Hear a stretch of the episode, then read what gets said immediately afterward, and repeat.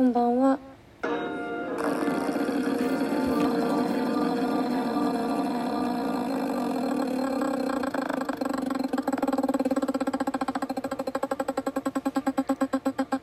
ラジオ消した？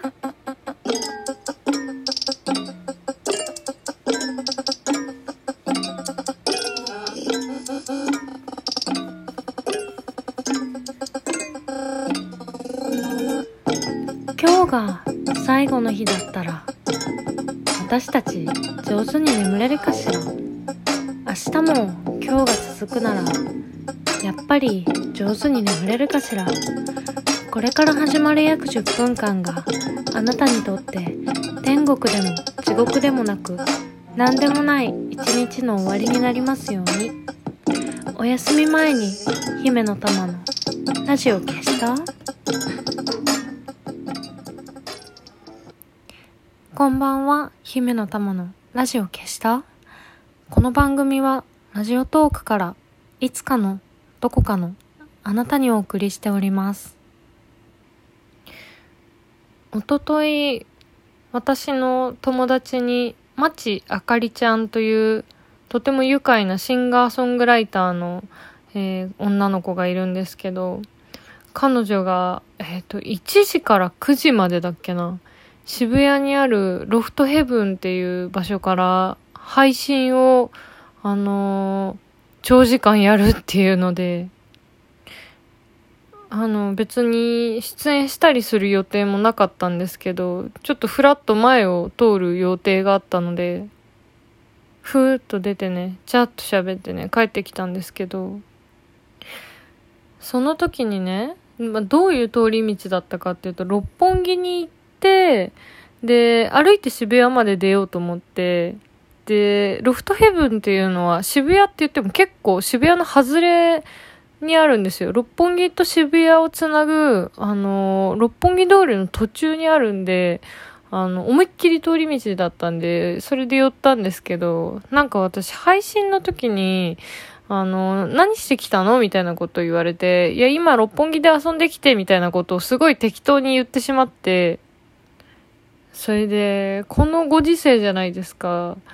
あの、六本木で遊んできてって言うとね、なんかこう、すごいこう、なんていうの、大人数でさ、なんかお酒とか飲んでさ、わやわや遊んだみたいなさ、イメージになっちゃうじゃないですか。で、私そういうのね、チクチク、チクチク後からね、思い出してはね、ああ、しまったな、い、ちょっと言い方間違えたなと思っていたわけですよ。多分こんなの誰も気にしてないんですけど。実際に何をしてたかっていうと、今あの、六本木ヒルズの中にある AD ギャラリーっていうところで、アートとジンに特化した、あの展示会をやってるんですよ。大大好きな尻上がり寿さんとかも出展されていて、それで、私、最近小説書いてるっていう話を、なんか、ちらほら？って、ちらほら？っていろんなところで、たまに言ってるんですけど、なんかそれは小説を書きたいっていう気持ちもあったんだけど、同時にその、今まで編集さんがいて出版社がいてっていう状態でしか本を作ったことがなかったから、自分で最初から最後まで作ってみたいなっていう気持ちがあって、で、なんかその割にジンとかってどういう風に作られてるのか、なんかどういうものがあるのか全然わわかんないぞっていうのもあって、その、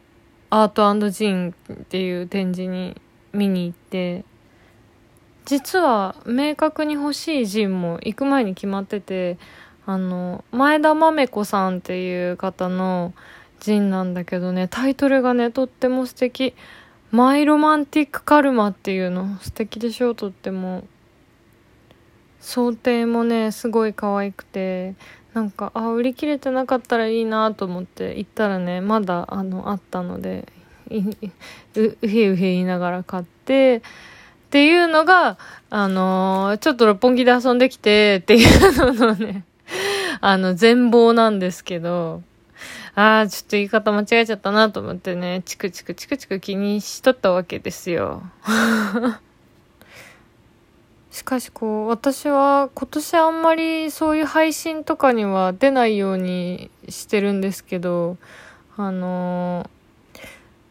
たまにああいうのにヒュッて出るとこう不思議な気持ちになりますね。なんかあっちの方が日常に近い感じがまだするもんね。あ、そうそうで、なんか行きつ戻りつなんだけど、まちさんがね、私の1個上なのかな？年齢が。で、さっき言ってたね、あの、前田豆子さんはね、多分同い年、同い年の1個下なのかな？同じ年のね、生まれなんですよ。それでね、なんか、話そびれちゃってたんだけど、先月だったか先々月だったか、阿佐ヶ谷ボイドで、このラジオ、阿佐ヶ谷ボイドの登場率が異常に高いんですけど、あの阿佐ヶ谷ボイドと私の趣味が合うのかしら。阿佐ヶ谷ボイドでね、あの中村桃子さんっていう画家の方の個展があって、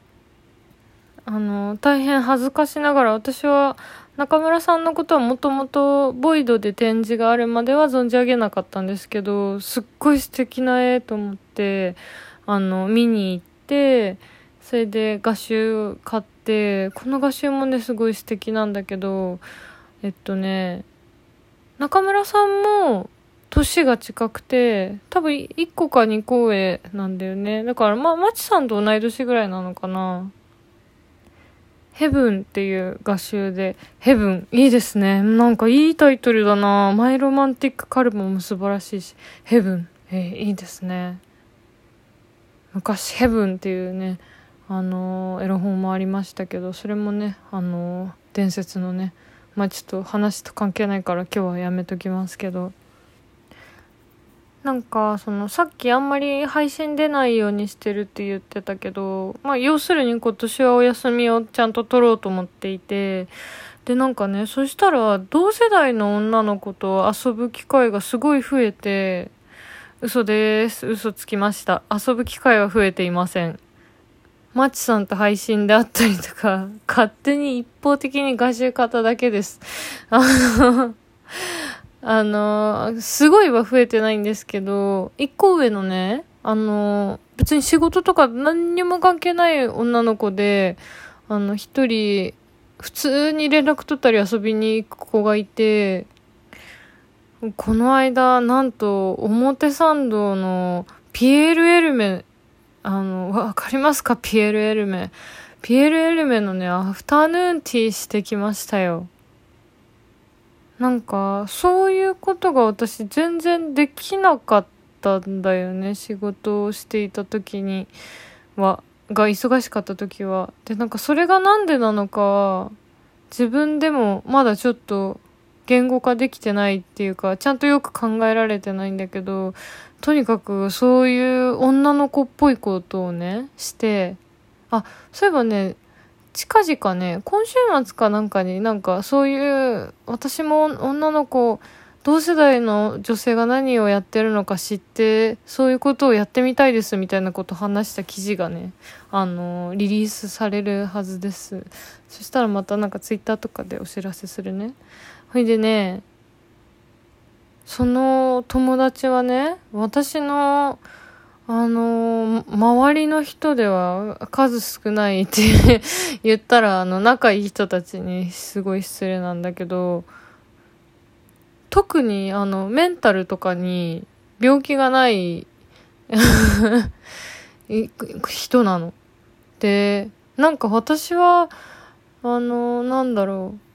う、メンタルダメなやつ、大体友達って思ってるから、あの、なんか調子悪くて当たり前っていうか、なんか、特に精神的な病気がありませんっていう人を見るのがすごい新鮮だし、そういうのないよってはっきり言われたのもすごいびっくりしたの。なんかでもね、その代わり、その子の、彼女の周りにも、そういう病気の子はいないんだけど、なんか気分屋が多いかもって言ってて、で、なんか、ゆるくドタキャンする友達が多いよって言ってて、で、私これすごい大発見だなって思って、私はメンタルがもうダメダメで本当に起きることすらできない日とかがあるんだけど、予定をね、キャンセルするのがすごく苦手なの。それで、周りのメンタル的にちょっと弱い子とかを見てても、なんかその、ギリギリまで本当に、なんか生きるか死ぬかぐらい悩んで、本当にダメになって、予定に来れないかボロボロで来ちゃう子っていうのがすごく多いから、なんか別に特に気にしないで、今日はなんかちょっと雨だし、調子悪いから、あの、やめとこう。みたいな感じで断れるし、なんかそれ聞いた方も OK みたいな 感じで終われるっていうのが健全なんだなって思って、なんか、あ、普通のなんか女友達ってこういう感じなんだなって思ってなんかすごいね新鮮にびっくりした。大発見。このラジオでよくあるあの一般常識を 私が大発見って言って、ドヤ顔で報告するっていう